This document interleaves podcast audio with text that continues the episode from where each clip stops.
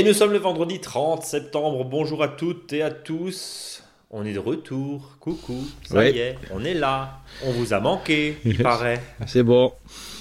On est, on est, le mec qui a le melon total. C'est ça, le melon. C'est ça, le, melon de, fin de période.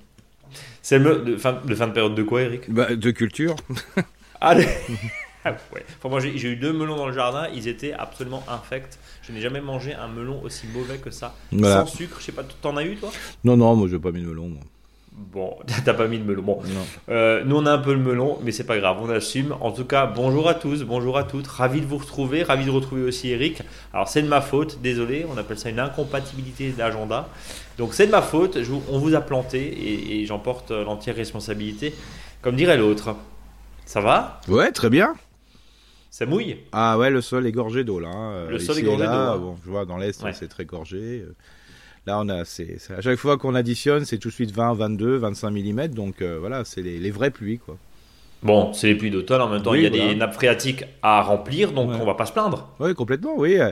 Avec des jolies pollutions qu'on a là en Alsace, hein, donc euh, où l'eau euh, est peu consommable à certains endroits suite à un excès justement de, de pesticides sur les champs et comme euh, il y, y en a eu qui a été mis un peu plus, euh, ben, le sol euh, voilà n'a pas tout absorbé et puis avec le lessivage, ben, tout, est, tout a été lessivé par la pluie et c'est dans la nappe phréatique. C'est où? En Alsace, un peu partout, hein, et notamment dans, le Bas-Rhin, pas chez toi dans le Haut-Rhin, mais chez moi dans le ah, Bas-Rhin, c'est pas, bon. Moi, au Bernay, ça va à peu près pour l'instant, parce que comme on mélange l'eau de la plaine avec l'eau de la montagne, donc ça fait une dilution, hein, donc le pesticide est moins présent. Il est là, mais il est moins présent. Mais là, il va falloir aussi se poser les questions là-dessus, quoi. Bon, sur ces bonnes nouvelles réjouissantes, le conseiller en jardinage naturel auprès des collectivités locales et professeur que tu es, c'est ça, voilà. Eric Enseignant, professeur, intervenant Oui, voilà, coordinateur, euh, couteau suisse. Ah, euh, couteau suisse, ouais, mais, au, mais, de, mais Bernay. Eh ben, on va vous parler jardin, forcément, pendant une petite heure. Alors, euh, bien sûr, on va parler au début du tempo, le tempo en fonction de la lune, on reprend les bonnes vieilles habitudes, et puis on va traiter vos très très grandes et longue question. Je pense à Nathalie notamment, je pense à, à Charline, euh, je pense à JP, je pense à Laurent. Bref, on aura l'occasion évidemment d'en parler dans un instant. Et puis, évidemment, le sujet de la semaine, on va parler de la rocaille. Oui, un, un, premier petit aménagement qui est facile à faire, mais euh, que je vois de plus en plus dans les jardins. Ça intéresse les gens parce que ça peut aussi bien intéresser des petits jardins que des grands jardins. Et donc euh, là, c'est vraiment quelque chose qui est pas cher, c'est vite fait, il y a de la récup. Donc voilà, c'était pour lancer la, la, saison. Quoi. La saison avec euh, notamment euh, un dossier, si je puis dire, qui va tout doucement basculer sur les aménagements, bien sûr, hein, puisqu'il n'y a, plus, a plus grand chose à faire. Tiens, la rocaille, tu nous as ressorti l'année dernière. on va voir si tu as changé, si tu as enrichi, non, non, évidemment. Non, non, c'est, comment dire, c'est. C'est un truc qui revient, quoi. c'est un truc qui revient. C'est un bon vieux marronnier. C'est ça, voilà. c'est le marronnier sur le marron la rocaille. Tiens, juste un, petit, un petit mot pour vous dire que euh, vous êtes très nombreux à consulter notre nouveau blog et on vous en remercie, bien sûr. Alors, comment semer un gazon euh, Quel gazon choisir Quel engrais vert choisir euh, Quel engrais choisir Pourquoi et comment récupérer l'eau de pluie Voilà quelques thèmes forts qui sont consultés en ce moment sur, sur notre blog et ça vous permet aussi de, de vous renseigner. Et puis voilà, tout simplement, n'hésitez pas à partager aussi ces podcasts et ces articles. Eric, je vais te laisser la parole. Euh, avec le tempo au jardin, juste une toute petite parenthèse, il y a 15 jours, je t'avais dit, j'avais raconté la vie de mes courgettes en disant bah, j'ai euh, coupé, la première fois de ma vie que je coupe les vieilles feuilles toutes odiumées. Et en fait, miracle, la nature est quand même bien foutue. Euh, les nouvelles feuilles sont arrivées et j'ai même pu récolter, re-récolter mhm. des nouvelles courgettes toutes tendres, mhm. alors que les anciennes, quand il y avait les anciennes feuilles toutes odiumées, toutes dégueulasses, toutes cracra, et eh ben elles étaient dures comme de la pierre. Ouais. Et eh ben ça marche, Eric. Oui, parce que globalement, euh, ce qui s'est passé, c'est qu'il y a la production de fleurs femelles qui a été vraiment tardive sur des variétés même euh, qui ne devraient pas faire de fleurs en ce moment. Hein. par exemple, des potirons, par exemple, ou des citrons. Oui. Euh, alors bien sûr, quand on a sur la butternut, quand on a ça sur les les courges spaghetti, autres, euh, voilà, même courgettes, pourquoi pas. Mais là, il faut savoir que voilà, on a bien senti que c'était que des fleurs mâles pendant une bonne période de l'année. Les feuilles ont, eu plein d'oïdium parce que bien sûr les nuits se sont rafraîchies, mais les journées étaient bien chaudes, donc ça c'est propice à l'oïdium. Et puis voilà, donc euh, là ce qui s'est fait, il y a eu un petit coup de printemps parce que globalement euh, On a des, eu des, des, situations printanières parce que même il y a des arbres qu'on fleurit et compagnie. Donc c'est la courgette se retrouve dans une situation favorable et c'est pour ça que on risque d'avoir, alors pas des courges immenses, ça c'est sûr, hein, mais plutôt euh, voilà des petites butternuts, des petits courges spaghetti et surtout euh, laissez-les jusqu'au bout parce que ce qui est intéressant c'est que même si vous avez des fruits qui viennent, des fleurs qui viennent juste d'être fécondés, fécondés euh, ce qui là c'est des, voilà c'est fécondé, voilà les fécondés. Euh, il faut savoir que là vous pourrez manger toutes ces courges sous forme de courgettes. Donc oui. euh, vous n'aurez même pas besoin de les éplucher. De la jeune courge quoi. Ouais ça voilà, ça sera de la jeune ouais. courge, même pas de l'éplucher, pas besoin d'épiner non plus. Donc euh, allez jusqu'au bout, hein, tous vos sens, ça fera des petites courges de 5, 10, 15 cm, mais qui seront euh, je dirais même d'un goût supérieur et bien plus sucré que, que sont des fois même les courgettes. Hein. Donc, euh, ah non, mais je, je, suis totalement ah, ravi oui, parce que je me retrouve avec des mini courgettes. Alors, mais je les ai laissées un petit peu grossir parce que j'ai pas forcément eu l'occasion de me balader un peu dans le jardin, mais, mais elles sont excellentes. Oui, oui. Bah, là, elles sont vraiment excellentes. Ceux qui nous ont suivis un moment et puis qu'on leur a proposé toujours de, de, de, semer des courgettes très, très tardivement. Oui. Bah, je veux dire, si vous mettez un mini tunnel dessus ou ceux qui veulent, euh, qui ont peut-être semé des courgettes encore en août euh, sous un tunnel, euh, bah là, il n'y a pas de souci, hein, ça vient. Hein. Oui, et avec des fruits qui sont excellents et ah on a l'impression de se retrouver au mois de mai. Quoi. Ah oui, génial. mais non, mais là, il y a végétation. Hein. Vous avez les tomates euh, qui sont tombées euh, parce qu'il y en avait tellement de tomates. Bon, on en a laissé un petit peu pourrir de temps en temps peut-être, ou, ou, des fruits qui ont été tachés euh, suite au grêle, par exemple. Bah là, les graines germent dans le sol. Hein. C'est impressionnant. Oui. Il y a des, oui. des parterres de tomates, il y a des parterres de, de il y a des parterres de plein de choses. J'ai vu des petits que, qui étaient tout secs euh, au mois de juin, euh, début juin, bah là ils sont, voilà, ils sont, ils font 15, 20, 30 cm, voire plus euh, pour certains. Donc, les voilà. épinards semés début septembre qui, qui, qui ont bien levé ouais, déjà aussi. Ouais. Bon, voilà. Non. Bah oui, oui c'est. Ah, si, oui. si. Non, mais je confirme. Je en, confirme. les... Non, mais... C'est, on est vraiment un, voilà, c'est, je veux dire, ça permet de rattraper un peu, mais quand même. Un peu, ouais. Et on n'est pas à l'abri d'un été indien, entre guillemets, comme dirait Joe, euh, avec, ouais. euh, en l'occurrence, des températures plus clémentes. Là, c'est vrai que ça, mmh. ça, pique un petit peu, ouais. mais on a aussi de l'humidité, donc c'est plutôt positif. Euh, ça permet quand même, encore une fois, d'avoir une terre humide, bien arrosée, et derrière, ça peut repartir quand même. Alors évidemment, on va pas refaire des, des, tomates et des tomates toutes vertes. Je pense pas que sur le dernier, euh, sur les derniers étages, je pense pas que ça va venir et devenir des très bonnes tomates. Mais il y a peut-être encore moyen de laisser oui. encore les tomates. Oui, il faut tout laisser de toute façon. Alors là. Ouais. De toute façon, comme il y a plein de pluie, euh, le sol est lessivé, donc il faut surtout pas enlever les plantes. Euh, oui. Surtout les plantes qui sont encore bien vivantes, parce que ça évite justement, ça récupère les, les, les sels minéraux qui sont dilués dans l'eau. Donc la plante s'en sert, oui. et quitte à faire du végétal, mieux faire ça, sinon ça va être lessivé et c'est perdu. Oui, donc en gros, ne débarrassez surtout pas votre jardin ouais, maintenant. Ouais. Alors, laissez les déchets végétaux un petit peu en surface pour que ça fasse éponge, comme ça le sol est moins battu par la pluie et ça risque de moins passer directement dans le sol et bien sûr d'être lessivé. Et puis si ça, c'est le sol est lessivé, bah, si vous avez des racines qui sont à 20, 30, 40, 50 cm voire plus pour les pieds de tomates, bah, ceux-là ils vont profiter encore des sels minéraux libérés dans le sol parce que le sol est encore chaud, hein, faut pas se leurrer. Bah, là comme ça, ça va donner de la vitalité aux plantes et le déchet ne sera pas perdu et ça va, le déchet va se transformer en nutriments. Donc ça sera super. Bon, donc tout va bien. Quoi. Oui, ça va. Allez, merci. Très bien. Le tempo au jardin, on commence avec bah, demain, hein, on est vendredi, mais demain le 1er octobre, nous allons nous allons avoir une lune descendante. Donc, euh, oui, pas longtemps, hein, c'est samedi dimanche. c'est ça? Voilà, donc là on peut encore bien sûr planter à fond euh, tout ce qui est euh, les tout ce qui est racines, hein, donc euh, tout ce qui va être par exemple les salades, les chicorées, les laitues. Donc là, il faut qu'il y ait de la racine dans les mini-modes par exemple. Hein. Bien sûr, on peut planter tout euh, tout ce qui va être en godet, même euh, on peut commencer même des fois à faire des divisions euh, au niveau des plantes aromatiques. Mais attention, hein, le sol est tellement gorgé d'eau, il faut peut-être plutôt attendre début octobre, hein, vers le 10 octobre, là où on repartira en lune descendante. Il faut peut-être mieux attendre ça que si le sol est complètement, je veux dire, collant au pied, hein, c'est important. Oui. Et puis bien sûr, euh, là, bah, dès qu'on a des déchets, on les laisse sur le sol. Les feuilles, bah, là, il y a vraiment des arbres là avec les pluies, mais c'est impressionnant. Il y a des arbres qui sont complètement tout nus. Donc là, ces feuilles-là, vous les gardez, vous les mettez sur le sol. Et puis, vous inquiétez pas, deux, trois jours après, on peut encore faire des semis. Alors bien sûr, faire des semis quand un sol est gorgé d'eau, c'est même pas la peine. Par contre, euh, ce que je vous invite à faire, vous pouvez le faire dans, sous vos tunnels, au cerf, où là, le sol est un peu plus sec. Et puis, bien sûr, si le temps vous le permet, parce que là, il y, en a qui sont heureux, euh, c'est surtout ceux qui ont semé leur gazon, hein, parce que là, ça lève facilement. On est d'accord, euh, juste avant la pluie ou après la pluie. C'est ça. Avec bien sûr les gazons et surtout les précieux conseils d'Eric, puisque nous avons euh, parlé d'engazonnement Oui, ouais. euh, il y a 15 jours, 3 semaines. C'est ça. Alors il faut savoir que même si vous n'êtes pas dans le tempo euh, lunaire, euh, là vous pouvez facilement engazonner jusqu'à début presque début novembre. Sauf vraiment, Début si les, un- vraiment sauf si les températures se cassent vraiment la figure, voilà, Ouais. fin du mois d'octobre. Mais euh, je veux dire, sinon là, c'est vraiment un sol super. Donc ne vous prenez pas la tête de dire vite, vite, vite, vite. Non, de toute façon, il n'y a pas de souci. Oui, parce que le rayonnement solaire est encore là, Eric. Oui, il est encore Quand- là, Quand il y a du soleil, ça cogne quand même. Voilà, et voilà. Et puis la graminée a besoin beaucoup moins d'ensoleillement euh, que d'autres choses. Donc euh, ça, c'est super. Et puis c'est surtout qu'il faut que le sol soit mouillé, hein, c'est tout. hein. Bon, c'est un peu comme toi, quoi. C'est ça. on est bon.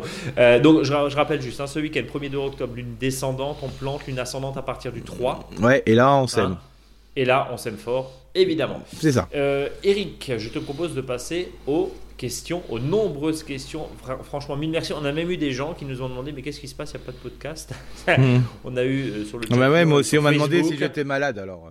Ouais, on m'a bah, téléphoné, on m'a dit tiens, j'ai pas de podcast, euh, Eric, on s'inquiète. Donc c'est impressionnant. euh. Mais Merci de terrible. cette fidélité, de, des sentiments de bonheur. Et votre inquiétude Ah oui, c'est ça. Bon, ça c'est bien. Déjà, on est pisté. Allez, on commence avec Nathalie qui commence son propos par bonjour et un grand merci en majuscule hein, pour vos podcasts que je suis chaque semaine. Je vis dans un village du territoire de Belfort où il a légèrement gelé des deux nuits. Mes feuilles de courge ont été grillées. Du coup, je me pose la question de la récolte de mes courges, notamment de mes potirons bleus de Hongrie, pas encore bleus d'ailleurs, et des butternuts petits et encore très verts. J'ai bien compris que ce n'était pas une année favorable pour la culture des courges et que je ne les conserverai pas longtemps, mais qu'en est-il euh, est-il raisonnable pardon, de les cueillir le peu que j'ai pour les consommer ou les congeler? Dois-je attendre quelques semaines, sauf si grand froid annoncé, ou bien risque-t-elle de prendre un mauvais goût, voire de s'abîmer? Je précise que j'ai très peu de choses ont gelé, mes tomates sont encore mangeables et continuent à mûrir, et les courges n'ont pas l'air malades, seulement leurs feuilles. Merci pour votre réponse. J'ai par ailleurs, j'ai par ailleurs semé et récolté d'autres courges, des courges d'al- euh, d'albenga, pardon, d'albanga, et potirons, Ouais. pas encore tous mûrs et plein de pâtissons. Signé Nathalie. Bah, il faut savoir que pour tout ce qui est Qu'est-ce que tu dis courge, avant qui ont le, qui ont le, la tige, je dirais, un peu sèche, euh, l'intérêt c'est que ça, vous pouvez les, les mettre dans des grands cajots, mais les laisser dehors. C'est-à-dire, euh, vous les mettez le long d'un mur, là il y a moins de risque de, de coup de gel s'il fait vraiment froid, mais la meilleure conservation se fait dehors. hein. c'est pas, ça c'est vraiment facile. Alors même euh, si vous avez les, des, des cajots, si l'idéal c'est d'avoir plusieurs cajots que vous mettez l'un sur l'autre en mettant une couche de courge. Euh, mettre les courges les unes sur les autres, des fois, ça maintient l'humidité, c'est pas top top. Donc, Faut que ça aère. Ouais, il faut que ça aère. Et donc, je conseille de faire, par exemple, un meuble avec des, avec des cajots, hein, avec les grands cajots à salade. Là, c'est vraiment bien. Et euh, vous mettez vraiment, vous étalez les courges, même si vous les mettez sur les côtés, en sachant bien vérifier qu'il n'y ait pas de blessure. Et des fois, les cajots, attention aux crochets, c'est-à-dire aux agrafes qu'il y a dessus. Des fois, ça peut faire des. Pour des pas trous, blesser. Pas blesser les courges. hein. Donc, ça, c'est quand important. la, quand, quand- quand t'as la tige un peu sèche, tu laisses ça Dans tu un cajot. peux- Dans un cajot. C'est Voilà, ça. C'est Voilà, ce qu'il faut retenir. C'est faut toujours retenir. Et pour par contre ceux qui n'ont pas encore vraiment, on voit que la coloration n'est pas encore aboutie. Attention au bleu de Hongrie, des fois le bleu c'est plutôt un bleu grisâtre. hein. Euh, C'est plutôt bien vérifier plutôt le pédoncule plutôt que la couleur, parce qu'il suffit qu'il y ait une petite variation suite à voilà un, lien qu'il y a eu avec une autre courge et compagnie. Donc plutôt vérifier ceci. Pour les courges qui sont présentes euh, dans le jardin, bah, comme dit, vous pouvez même les manger au fur et à mesure quand elles sont encore, euh, je veux dire, par courge finie, qu'elles elles sont un peu, euh, voilà, elles sont en train de mûrir comme on parlait auparavant. Donc il n'y a vraiment aucun souci. Euh, toujours bien vérifier aussi si on a un petit peu un bazar de courge. Et ça, c'est hyper important. L'autre fois, j'ai fait une animation samedi dernier, justement, sur la transformation des fruits et légumes. Alors, fruits et légumes, fruits plutôt des légumes type courge et compagnie. Euh, ce que j'ai vraiment dit aux gens, et c'était important, c'est que chaque, chaque courge qu'on va manger, qu'on va consommer, avant, faut la goûter crue. Ça, c'est hyper important. Si elle est insipide, bah tant pis. Un peu comme le ton melon, euh, mais ça, c'est pas très grave. Euh, si elles sont bonnes, c'est super. Par contre, si elles sont amères, deux possibilités. Si elles sont amères, déjà, on peut pas le mettre dans la cuisine parce que tout va être amer. Et en plus, ce qui va se passer, c'est que en cuisant, ça va être encore plus amer. Donc ça, c'est terrible. Et puis, s'il y a une amertume, il peut y avoir dangerosité. Donc voilà, mmh. un petit réflexe, c'est-à-dire avant de manger une courge, que je vous invite, c'est vraiment de couper un tout petit morceau cru, de le goûter, si c'est bon ou même insipide, c'est qu'il n'y a pas de problème de, au niveau de la consommation. Euh, Eric, j'ai une question toute simple, euh, parce qu'on parlait évidemment de, du, fait de laisser sécher. Hein. Donc, pédoncule, on, tu as bien vu que j'essaie de t'entraîner vers une pente glissante. Non, mais ça n'a pas marché. On a quand même 15 jours. Mais tu as résisté, c'est bien, tu as des crampons. Euh, nous avons 15 jours de vanne à rattraper, évidemment, toi et moi. Mais euh, juste un tout petit conseil quand même. Attention à ceux qui mettent euh, des légumes à sécher sur des palettes. Certaines palettes sont des palettes qui sont traitées. Ouais. Attention quand même. Oui, c'est ça. Faisons gaffe. C'est pour ça que des fois, les cajots c'est plus simple, ils sont, il n'y a pas de souci sur les cajots. Hein, franchement. Voilà, c'est alimentaire, voilà, c'est exactement ce que j'allais dire. Euh, voilà, c'est comme, euh, vous savez, certains utilisent des, traverses de chemin de fer en aménagement. Évitez quand même peut-être de poser des, des, potirons, même si on les épluche. enfin, le potiron, le potimarron, on l'épluche pas, mais je veux dire, les courges, évitons quand même de les laisser dessus. Oui, alors en, en, sachant que si vous avez un doute, des fois, si vous avez vieilles palettes, euh, récupérer des nouvelles palettes parce que la plupart des nouvelles palettes euh, sont non traitées. Hein, sont non traitées, oui. Voilà, surtout ceux qui sont à consommation unique. C'est-à-dire qu'il y en a, bah, voilà, parce que celle-ci, euh, il y a de moins, en... enfin, il y a plus rien du tout parce que globalement, ça coûte. Donc, celle-ci à consommation directe et unique, bah voilà, vous mettez là-dessus, c'est vraiment pratique. Hein. Et puis après, vu le prix du bois, vous les gardez pour allumer la cheminée. C'est ça. Euh, Aude qui nous dit bonjour, nous, nous commençons pardon, à créer un carré potager en empilant des déchets végétaux que nous récupérons sur notre terrain. Nous allons couper une haie de laurier cerise. Nous pensions broyer les petites branches avec leurs feuilles et mettre ce broyat dans notre carré. Ah.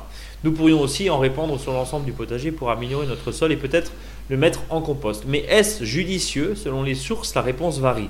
Aude, vous ne nous avez pas écouté. Certains disent qu'ils ont essayé, sans que cela ne pose des problèmes, mais d'autres disent qu'il ne faut surtout pas le faire à cause d'un dégagement d'acide cyanhydrique. Qu'en pensent les experts? Merci d'avance pour vos conseils. Je pense qu'elle parle de nous en parlant des experts. Ouais. Mais, c'est plus toi l'expert que moi. Bah, c'est sûr qu'il il faut savoir que le végétal, globalement, euh, concentre les, métaux lourds.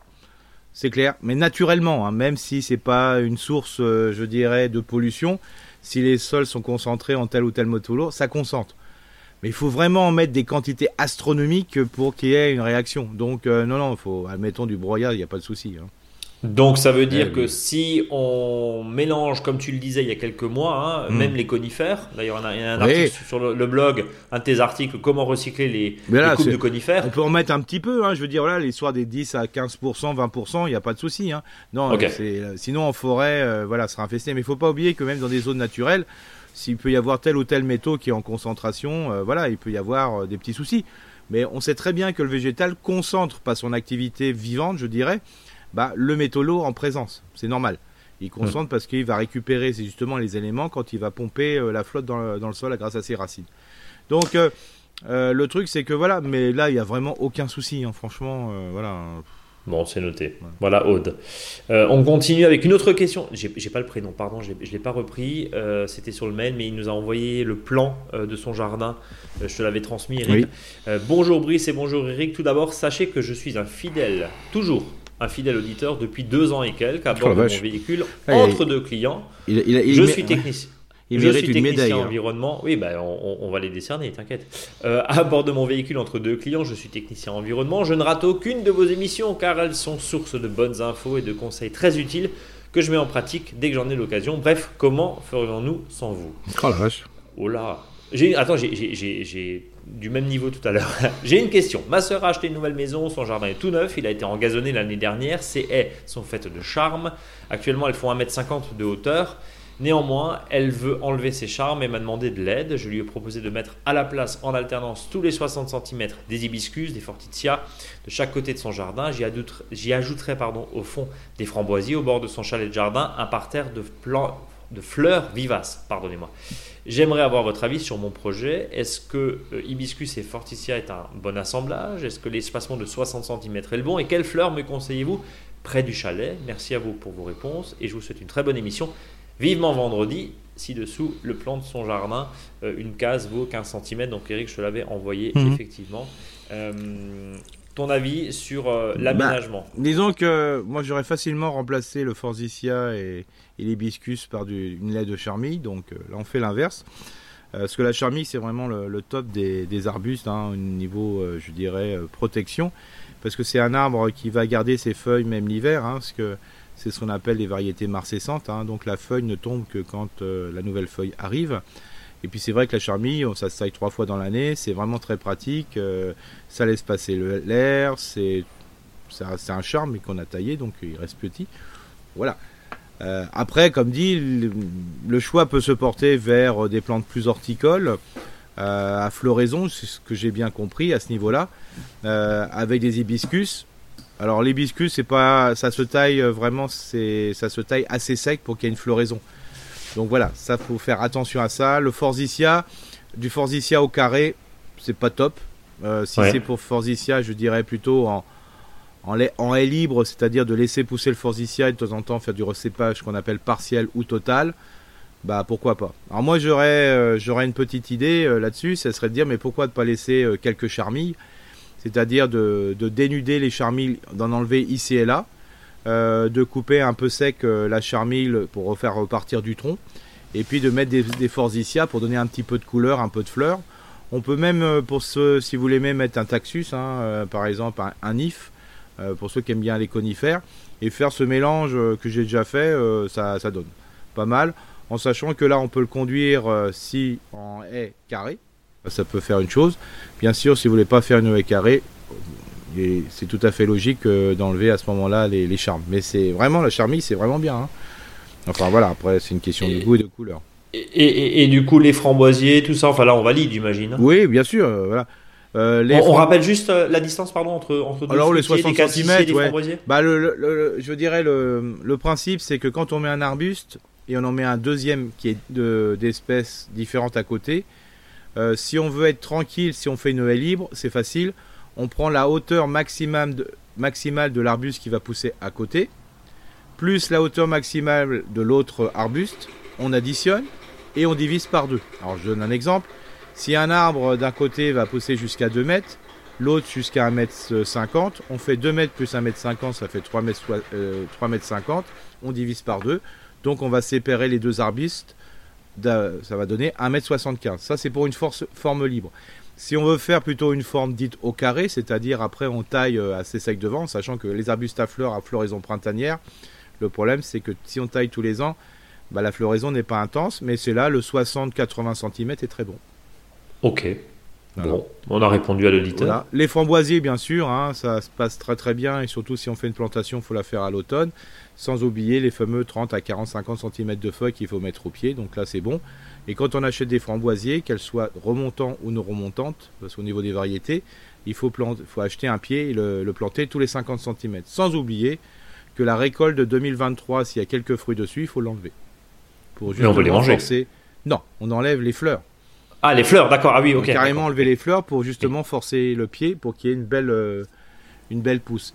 Si le c'est compliqué, c'est compliqué quand même. Ah ouais, c'est pas facile, mais c'est comme ça. C'est ah, ah, compliqué. Voilà. Alors, surtout si le sol euh, est un peu, alors si le sol est un peu dur, type limoneux argileux argileux, voilà. Euh, ce qui est important, c'est de faire quand même une tranchée pour les mettre, même en sachant que le système racinaire n'est pas développé, et de faire un mélange et de mélanger la terre qu'on a retirée enfin une moitié simplement, avec un terreau de plantation pour quand même euh, favoriser le, démarrage, euh, je dirais, des framboisiers. Puis après, on met, de la, on met beaucoup de feuilles. Voilà. L'intérêt, c'est de faire une tranchée. Hein. Pas simplement, je fais un trou, je mets un, le, plante. Il faut faire une tranchée. Pourquoi? Parce que le framboisier a un système traçant. Donc si vous favorisez déjà le, le guidage des, des, racines, surtout dans une terre qui est amendée, c'est-à-dire avec du compost euh, bien décomposé ou du terreau de plantation ou du terreau potager, hein, voilà, euh, ben, vous pouvez comme ça faciliter le, guidage des racines dans un sol qui est quand même de meilleure qualité. Eric, juste, je fais une, parenthèse avant de continuer avec euh, Cécile, qui nous a envoyé également une, question. Euh, le, fait de rajouter du miam à des petits fruits et des fruitiers, on a eu, euh, pas plus tard que cet après-midi, un client qui cherchait des conseils, mhm. notamment sur bah, un poirier qui était un petit peu flanflant, qui poussait pas trop. du miam sur un arbre fruitier, c'est toujours. Bah alors, alors, à la plantation, il ne faut pas que ça soit trop azoté oui, bien sûr. Voilà. Alors, attends, alors là, pousse, euh, très bien, euh, puisqu'on a une cliente qui nous a envoyé un message la semaine dernière qui nous a dit Dois-je mettre du sang desséché dans le trou de plantation? Ah, surtout pas. malheureux, surtout pas. surtout pas, ni du riz. Tu peux expliquer pourquoi, Eric? Oui, parce que ça va favoriser justement une pousse excessive et les maladies. Donc là, il faut plutôt une libération lente de l'azote. C'est pour ça qu'on va. Une corne? Une corde broyée, une corde peut-être euh, simplement torréfiée. Hein, voilà, donc Mhm. c'est un peu plus actif. Donc moi je mettrais moitié-moitié. Voilà, c'est vraiment bien suffisant. Ou un, compose, un compost euh, mûr ou un terreau de plantation. Voilà, Bon. Euh, et du coup, euh, en entretien à l'automne, est-ce que autour de ces fruitiers, on peut donner un peu de miam?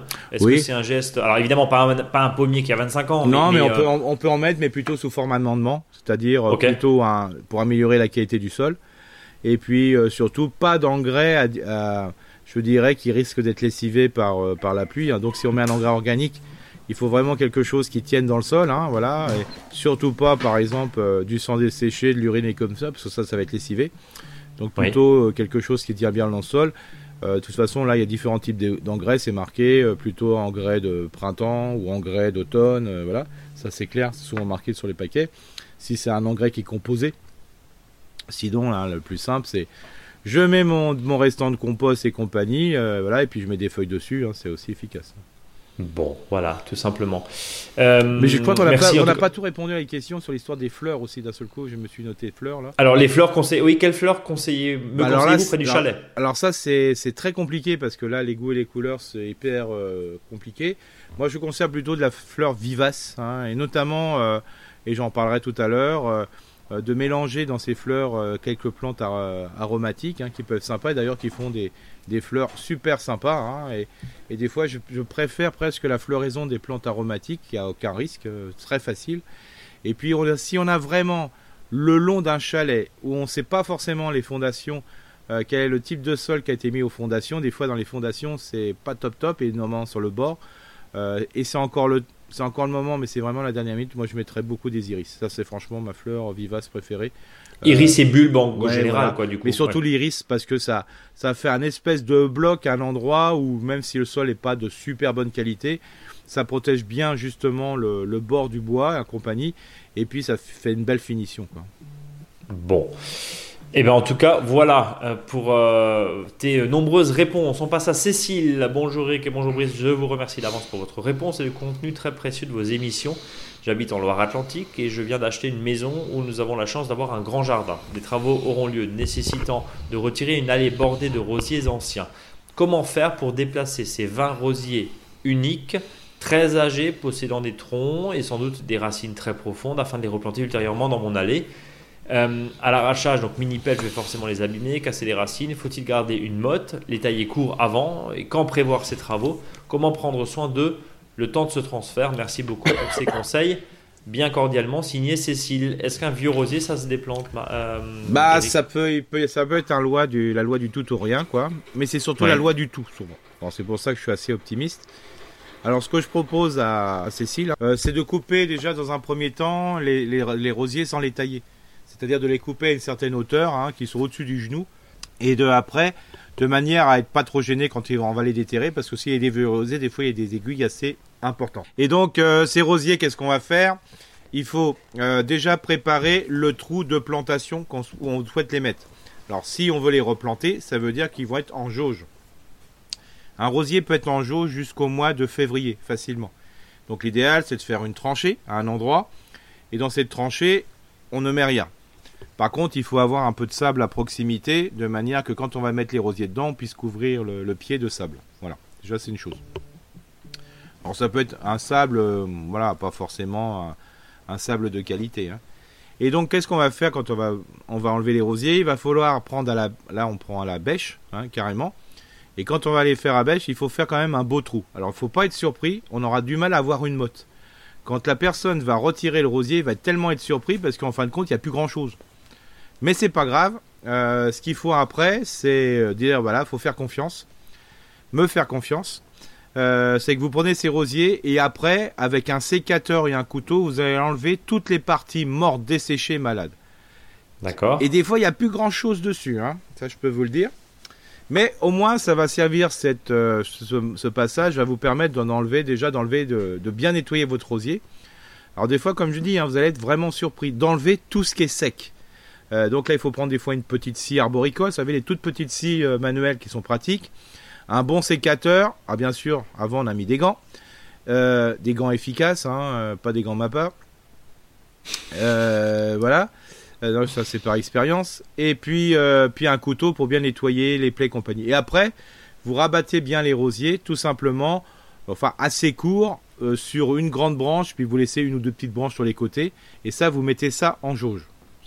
Et quand vous allez replanter, là par contre, il faut à ce moment-là re bien nettoyer le sol, euh, remettre un terreau de plantation. Euh, on peut prendre un terreau rosier, mais prenez un terreau de plantation, ça ira aussi bien. Mélangez avec de la terre et vous mettez bien votre rosier qui est au niveau du collet, parce que souvent les rosiers sont, je dirais souvent, enfin le plus souvent les rosiers sont greffés. Donc euh, ce qu'il faut, c'est que vous vous remettiez les rosiers dans les emplacements, je dirais, en laissant bien le collet au niveau du sol. Ce qui est important aussi, c'est peut-être de mettre une étiquette avant de les enlever. Parce que peut-être que vous avez des rosiers qui sont très grands, des rosiers un peu plus petits, voire des rosiers grimpants. Donc c'est peut-être intéressant parce qu'une fois que vous les aurez nettoyés, vous ne rappellerez plus lesquels qui sont. Donc c'est peut-être intéressant de marquer. Alors c'est pas à peine de mettre la variété. Hein. Enfin, je dirais, euh, voilà, quel type de rosier c'est. c'est plutôt de marquer est-ce que c'est un grand rosier, un petit rosier ou un rosier grimpant. Et comme ça, ça vous permet de les prendre planter. Moi, je peux vous assurer que sur des rosiers, je les ai nettoyés, l'impression qu'il n'y avait plus rien. Hein, c'était euh, terrible. Je les ai replantés. Après, c'était euh, voilà une véritable. Euh, Donc, il y a, de grandes chances que ça reprenne. Ah ouais, ouais. Et si ça repart pas, c'est que vraiment le rosier, il était voilà, enfin quoi. Ok. Non, mais c'est super. On, a, on, peut, on peut dire à Cécile. ah, mais on, reprécise juste que c'est une jauge, Eric. Parce que on fait bien un trou. monde. Voilà, on met un trou. Voilà euh, un trou de manière que la plante qu'on va mettre dedans, puisse bien l'adosser. Parce qu'elle n'est pas forcément bien droite, on peut mettre sur le côté. Et une fois qu'on a mis les plantes dedans, d'abord on met les plantes et puis après on lance délicatement euh, du sable dedans pour simplement maintenir les racines au sol. Le fait de le mettre dans le sable permettra après de les retirer de manière plus facilement et comme ça on pourra les, planter. Sinon, si les racines sèchent, euh, ce qui va se passer, euh, bah, après, il y aura peut-être du mal, et surtout s'il sèche, et surtout qu'il donne un grand coup de gel dessus, bah, des fois, il n'y a pas de reprise. Le fait de faire ça, il n'y a aucun souci. Bon. On va passer à Charline. Bonjour à tous les deux. Merci d'avoir répondu à mes précédentes questions. Je voyage à vélo en Écosse en ce moment et vous rythmez mes journées en attendant de rentrer s'occuper du jardin. Tu vois, donc euh, après des gens en camionnette qui vont de client en client, on accompagne les voyageurs du monde en vélo et en Écosse.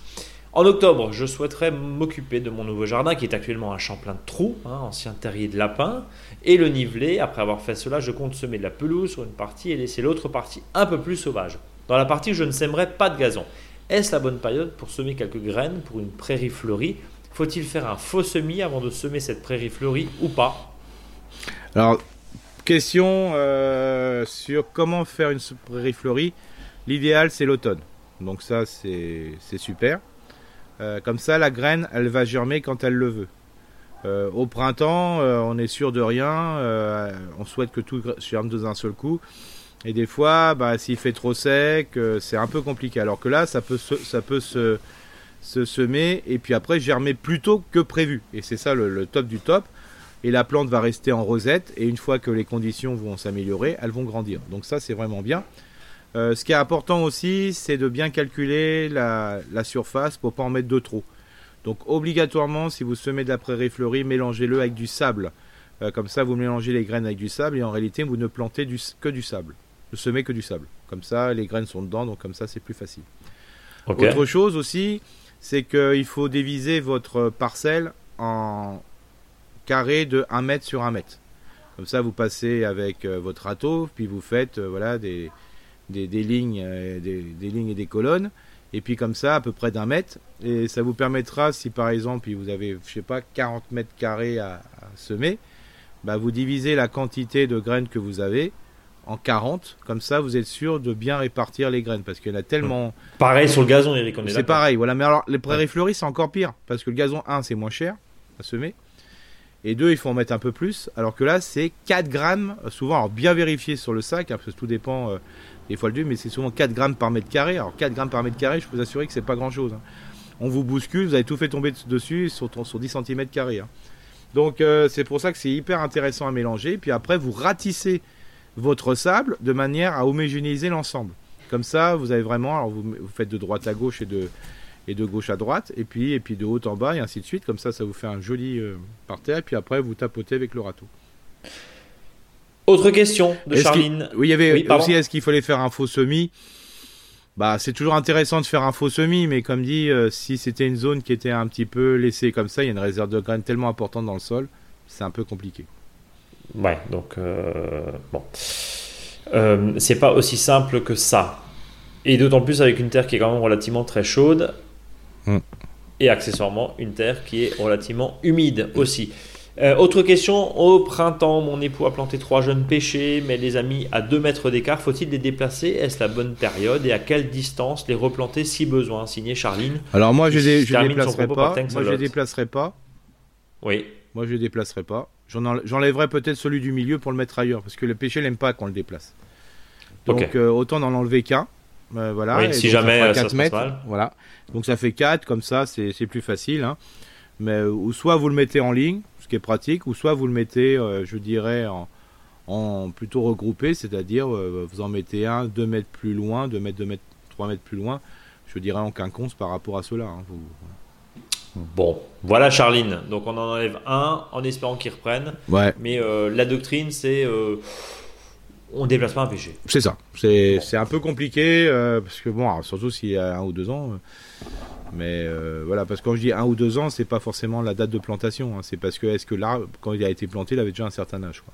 Oui, c'est ça. Et il a déjà été déplacé, donc il aime pas trop. Bon, voilà. pas- On salue un auditeur qui s'appelle David et qui se prénomme le David. hein. Bonjour les amis, j'ai mon petit article dans mon magazine L'ami des jardins. Bonne journée et au plaisir. Voilà, David qui nous a envoyé la photo de son magnifique jardin, en l'occurrence dans euh, la revue L'ami des jardins. Voilà, un petit clin d'œil.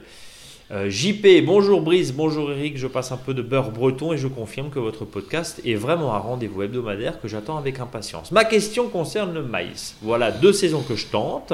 J'ai semé du bantam. Euh, mais les résultats sont pas terribles, hein. les épis n'ont pas de grains du tout, pas de grains partout, pardon. Les rares étant formés étaient, je l'avoue, ceux que j'ai mangés euh, de meilleurs en maïs, mais rien à voir avec le maïs du commerce, même frais. J'ai tenté l'association courge-haricot, qui n'était pas une réussite non plus. En Non. même temps, JP est installé. Bon. Euh, sinon, l'automne arrive en Bretagne, comme partout. J'aimerais savoir si vous pouvez faire un récapitulatif du sol. Certains bâchent, d'autres cartonnent, d'autres sèment de l'engrais vert, le paille, mettre du fumier, du purin, etc. Bref, on fait quoi d'une certaine manière? Vaste question, mais je pense qu'on est pas mal à se la poser. Merci encore pour tout ce que vous faites et surtout cette bonne humeur signée JP. Qu'est-ce qu'on fait à l'automne sur le sol Bah, Eric? ce qui est important, c'est c'est important de connaître son sol, mais c'est aussi important de connaître qu'est-ce qu'on a comme euh, sous la main, quoi. hein.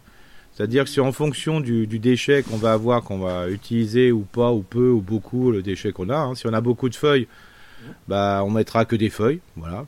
Si Bien on sûr. a un mélange, euh, si on a un agriculteur à côté qui va nous donner de la paille, bah on mettra de la paille en mélangeant. Pourquoi?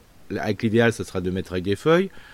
Si on a, je sais pas, du vieux foin parce que à côté, bah, il y a- ils avaient un rouleau de foin, bah, on prendra ça. Si on a beaucoup de broyat parce qu'on a, on a fait un petit travail de fond, voilà.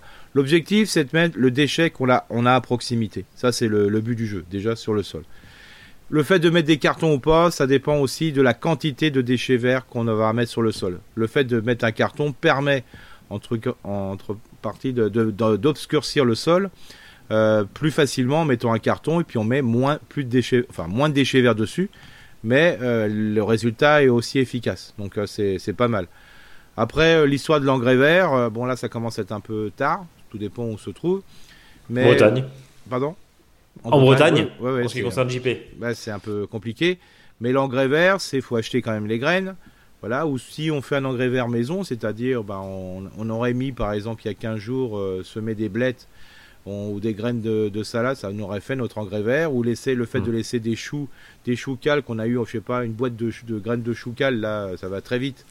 Là, une petite, un, un pot de yaourt et compagnie, parce que ça se récolte d'une manière euh, importante quand on le laisse fleurir. Bah, on met ça, euh, le chou, quoi, voilà. Après, c'est un, c'est, je veux dire, c'est, c'est pas le, c'est pas le jardin qui va faire le larron. C'est le fait, c'est le déchet vert qui va nous permettre, ou la quantité de semis qu'on va avoir, qui va permettre de savoir comment on va couvrir notre sol. Ok. Qu'il soit couvert avec du vivant ou avec des plantes qui poussent, ça, ça est égal. Mais ça peut être un mix de tout ça. quoi. Donc, au final, alors euh, JP, pardon, nous parlait aussi de, de purin. Ouais. Il n'y a aucun intérêt à mettre du Non, purin. non, le purin, bah non, parce que à cette époque, le purin, euh, alors, que ça soit du purin de, de- d'animaux ou du purin de plantes, de toute façon, ça va être lessivé par la pluie. hein. Là, oui, on est d'accord. ouais. Donc Voilà. là, on met, euh, Surtout pas. Non, surtout pas. Qui, qui garde son purin ou si il en a et il sait pas quoi en faire, d'abord mettre les feuilles, d'abord mettre la paille, d'abord mettre, et puis après il humidifie le plus largement possible avec ce déchet. Voilà. Quand il va y avoir une période pour que justement ce liquide s'imprègne dans la paille, s'imprègne dans les feuilles. Sinon, s'il met quand il pleut trop, bah, ça va être lessivé ça va être lessivé et on se retrouve avec euh, tout ça dans les sources et dans les nappes. On est d'accord. C'est ça. Euh, engrais vert, paille, fumier, purin, carton, on a, on a tout fait. Voilà, le fumier, bah, par exemple, s'il a un agriculteur qui a du fumier à côté, alors toujours du fumier le plus décomposé possible, ou s'il est demi-décomposé, de le mettre sur le sol et puis le recouvrir de feuilles justement pour le protéger contre la battance de la pluie. Voilà, protégez votre sol.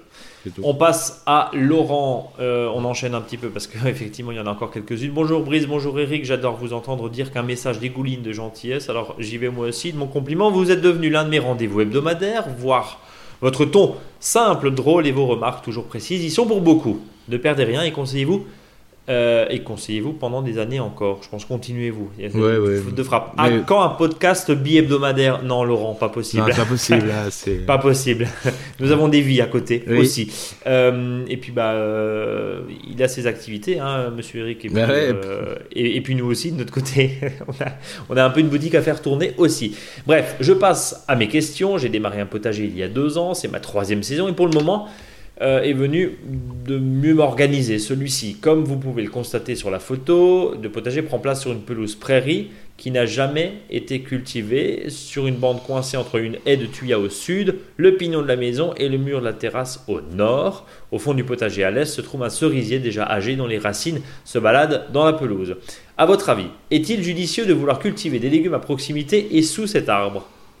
Non.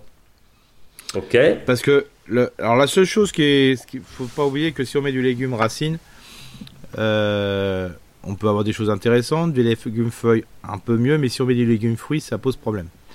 Alors par contre, il y a toujours l'essai qui est super intéressant, c'est que à l'endroit où on trouve où il y a un peu plus de soleil, ce qui est possible de faire, par exemple, c'est de, de semer des courges.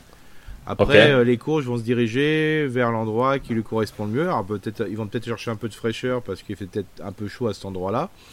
Voilà. Euh, il ne faut pas oublier qu'ils font quand même un peu de soleil. Hein. Le légume fruit, c'est, 6 heures de soleil entre 10h et 18h. Voilà, en sachant que le soleil du matin ou le soleil un peu plus en soirée, en évitant le, 13h, 14h, 15h, ben, c'est mieux. Mais voilà, le principe, il faut un peu de végétalisation hein, euh, et un peu de lumière. Et donc l'idéal, là, sur des zones qui seraient peut-être un peu compliquées, c'est euh, de bien voir quelle est la quantité d'ensoleillement sur une année. Hein. c'est un petit peu comme font les, permaculteurs et les permacultrices. C'est bien sur une année d'identifier euh, ce qu'il y a au soleil sur l'année. Comme ça, ça permet de dire, bah tiens, à cet endroit-là, on est peut-être près d'un arbre, mais le temps que l'arbre se mette en feuille, il y a quand même un peu de soleil pour justement les salades de printemps, ce qu'on appelle euh, les primeurs.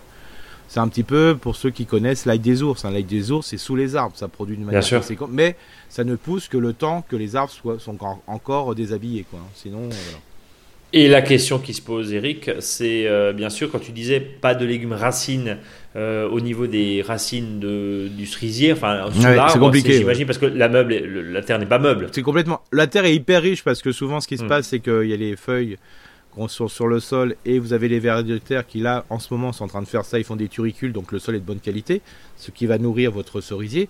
Mais il faut pas oublier que le sol il manque un peu d'épaisseur. Par contre moi ce que j'aime bien c'est mettre à la périphérie, mettez des courges parce que de toute façon la courge va à l'endroit qui l'intéresse. Alors si ça va un peu vers là dans l'arbre c'est c'est une bonne chose quoi. Voilà. Mais surtout mmh. tentez à je dirais au-dessus des branches, mais vraiment de l'extrémité des branches, de mettre au printemps euh, tout ce qui est salade, euh, je dirais salade primeur. Bon. Euh, j'ai planté un mirabellier, je continue, hein. Laurent. J'ai planté un mirabellier il y a trois ans. On le voit au premier plan, donc des, mhm. photos hein, qu'on ne peut pas vous montrer forcément. Est-ce une erreur étant donné que je souhaite installer à présent un potager sur la même parcelle? Non, parce que le temps que le mirabellier pousse. cultiver, quoi. Ouais, cultiver. Hein. Même question concernant l'influence des touillas. Le sol à ah, c'est sûr. améliorable? Dernière précision, je suis en Bretagne et mon sol est argilo-limoneux. Ouais, bon là, le proximé des, des tuyas, c'est un peu compliqué, quoi. Ça, Acide. voilà, surtout si les tuyas ont une certaine hauteur, alors donc ça, ça joue sur les deux côtés. Le sol est un peu plus acide. Le sol est gorgé de, enfin, est rempli de racines, donc la profondeur du sol, la très dense, très dense. Et en plus, il y a un petit coup d'ombre dessus, et en plus, c'est une ombre qui est bien compacte. C'est un peu compliqué, quoi. Alors euh, moi, ce que je ce que je propose toujours par rapport au tuya, c'est pareil, c'est de couvrir euh, l'espace qui nous intéresse à, proximité du tuya avec des déchets végétaux. Et à 1 mètre des tuyas, 1 mètre 50, plantons des choses euh, pour voir s'il y a de la vitalité. Et la meilleure façon de le faire, c'est de mettre de la butternut, du potimarron, de la courge spaghetti, de la trombone, de trucs, longue de Nice et compagnie. Et là, si ça marche, c'est qu'on pourrait imaginer qu'il y a une certaine vitalité. Et là, de pouvoir mettre des courgettes, après, de peut-être mettre des, des légumes, euh, je dirais feuilles ou fruits, comme type choucal. Euh, voilà. Mais euh... quand même bien en devant. Merci à vous pour votre travail, c'est pas du travail Laurent, et l'envie de jardiner que vous transmettez à travers ce podcast. Voilà. quand il y a des fois des, quand il y a des fois des petits, des petits, enfin des doutes comme ça, euh, le brocoli, le choucal, allez-y. c'est la meilleure façon de savoir si si l'endroit où que vous allez faire ça, est-ce qu'il est efficace ou pas? Hmm. Si ça vaut le coup de euh, planter ou pas. Voilà, par exemple, il y a des, légumes d'ornement, hein, j'en discutais euh, cette semaine avec euh, des aménageurs paysagers.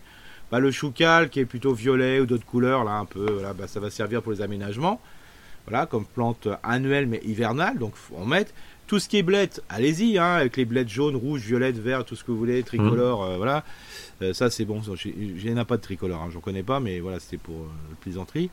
Euh, donc mettez ça. Euh, de toute façon, testez là-dessus. C'est vraiment des légumes qui sont vraiment faciles, qui sont généreux quand la terre est correcte, et un petit peu moins généreux, mais toujours plus généreux que d'autres choses. Hein. donc euh, faites-le. Donc faites-le. Nicolas, ami jardinier, bonjour. Je vous écoute attentivement chaque semaine depuis la Belgique. Merci beaucoup pour vos précieux conseils. Au début de l'été, j'ai planté quelques plantes fenouilles. Ceux-ci ont très bien poussé et sont montés en fleurs avec de longues tiges, 1,50 eh quel est le meilleur moment pour les récolter? Puis-je couper les tiges d'abord en fonction du besoin et ensuite couper le bulbe? Merci beaucoup, jardinement vôtre. Euh, Eric bah là, il faut les manger parce que là, là, je dirais que c'est s'il y a de la fleur, il n'y aura pas beaucoup de bulbes. Hein. Ouais, et, franchement, un fenouil qui a monté, alors moi, ils ont monté, ça, m'étonne parce qu'on est quand même vachement tard dans la, saison, mais euh, euh, moi, ils ont monté, je crois, au mois de mai, enfin, c'est quasiment immangeable. Hein. c'est dur comme voilà. C'est très fibreux, c'est très dur. C'est compliqué. Hein, euh, c'est très compliqué. C'est très compliqué. Bah, le fenouil, il est vraiment pas bon et amer. Hein, euh. Qu'est-ce qu'on fait pour éviter que ça monte? Bah là, le faut. disons que le, fenouil, c'est toujours un petit peu délicat, hein, euh, comme dit, et il faut qu'il soit bien alimenté en flotte dès le départ, quoi. Bon, donc de l'eau, de l'eau, de l'eau. Mais bien alimenté, hein, c'est pas un petit arrosage. Hein, donc. Bon.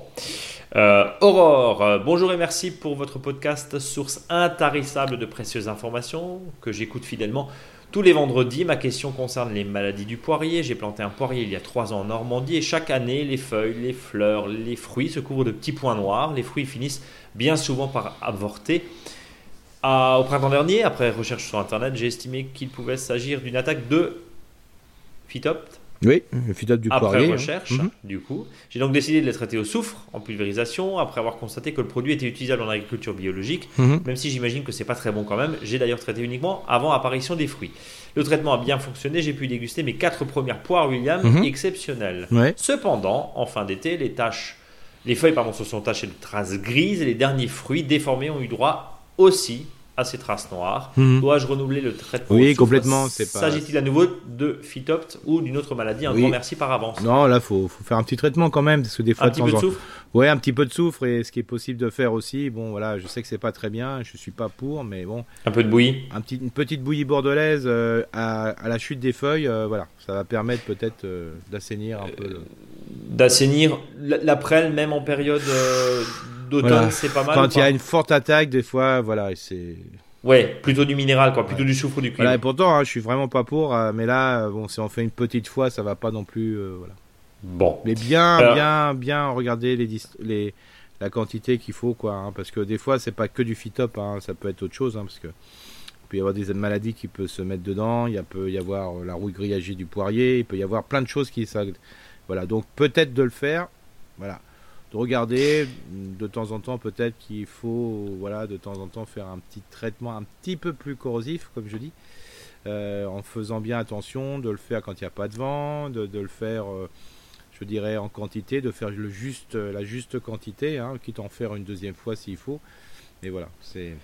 Eric, j'ai juste un, tout petit, toute petite précision. Quand je traite au cuivre à la chute des feuilles, les feuilles par définition du cuivre, les feuilles on les met pas au compost parce que sinon il n'y a plus de verre de terre. C'est ça, voilà. Mais si on a fait un cuivre léger, bon, voilà, c'est pas non plus très très très très très. Il faut pas que ça soit. Euh, il faut pas que ça soit bleu, quoi. Ouais, c'est compris.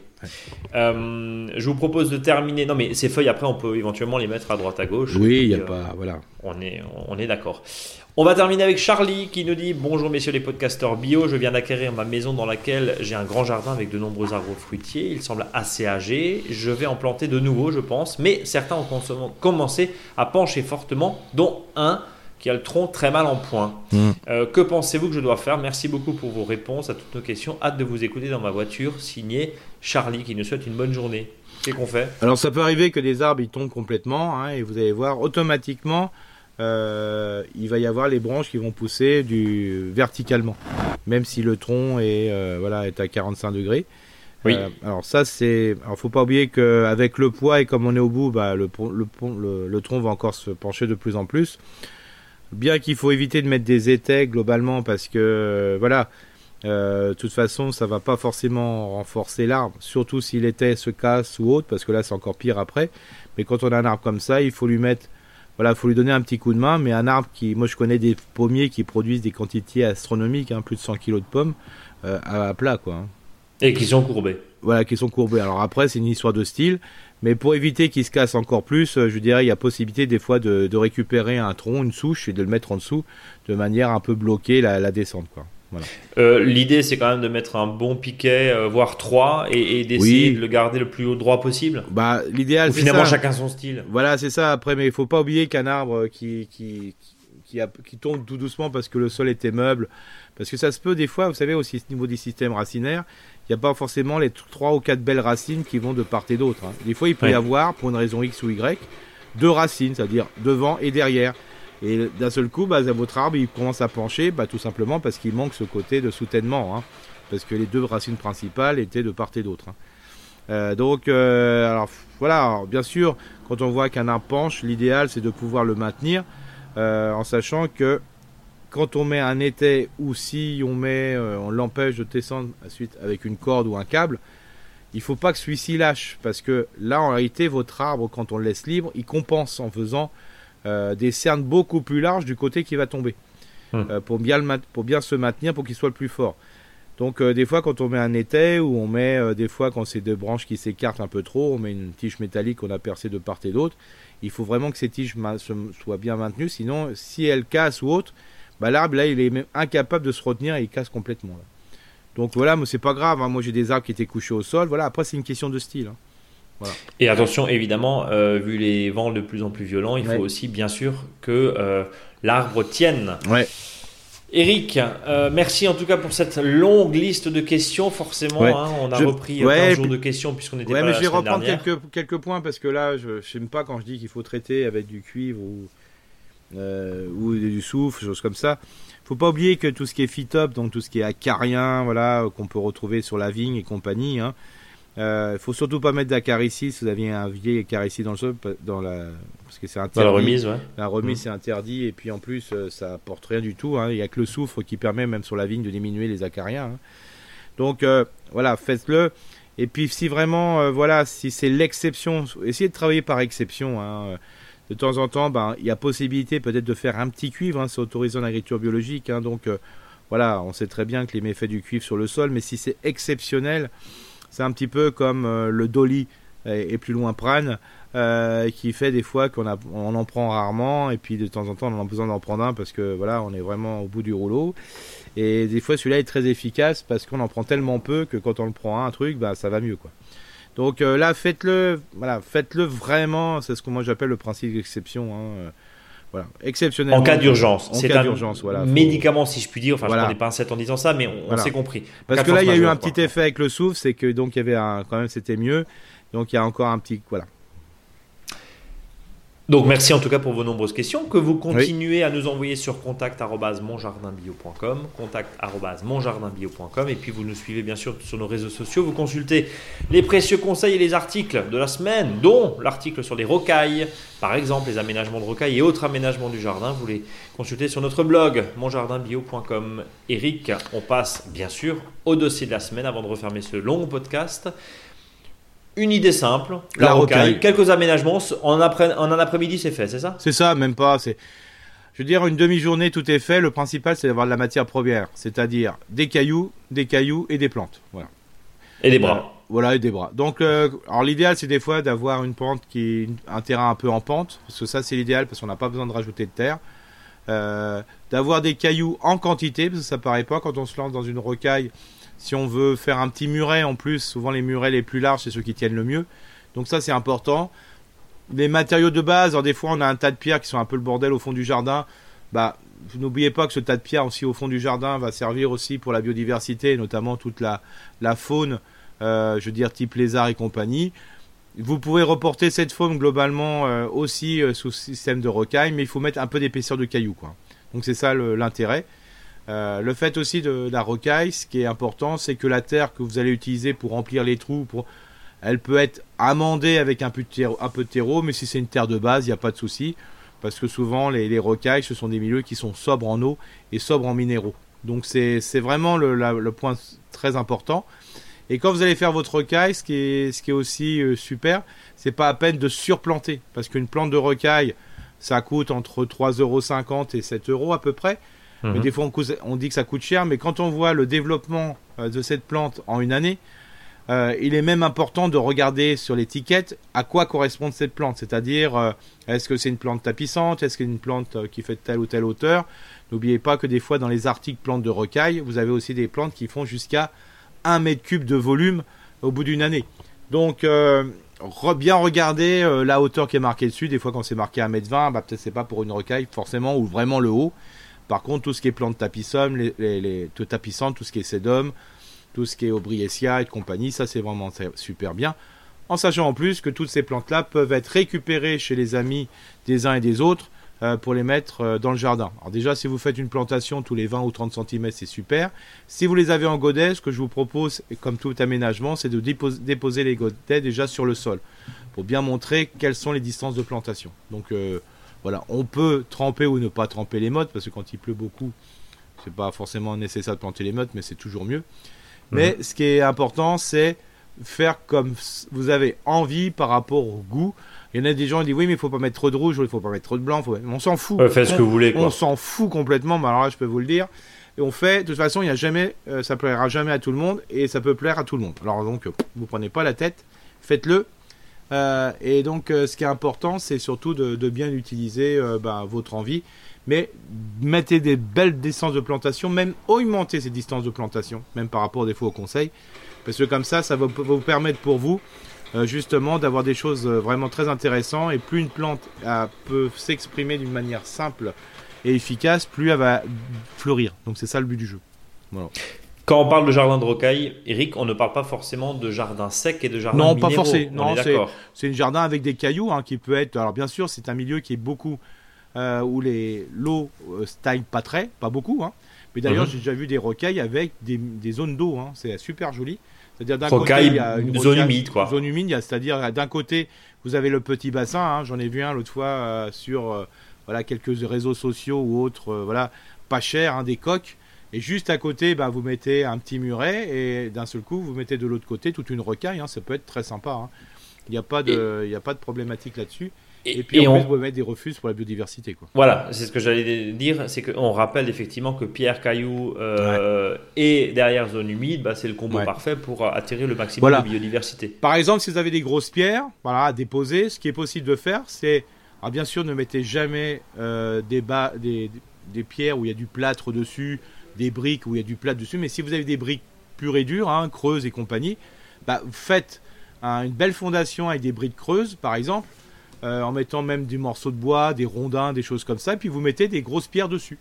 Voilà. Hum. Euh, ça va vous permettre de, jouer aussi sur la zone d'exposition pour les lézards qui vont se dorer au soleil sur la pierre, mais aussi ça va servir de cachette.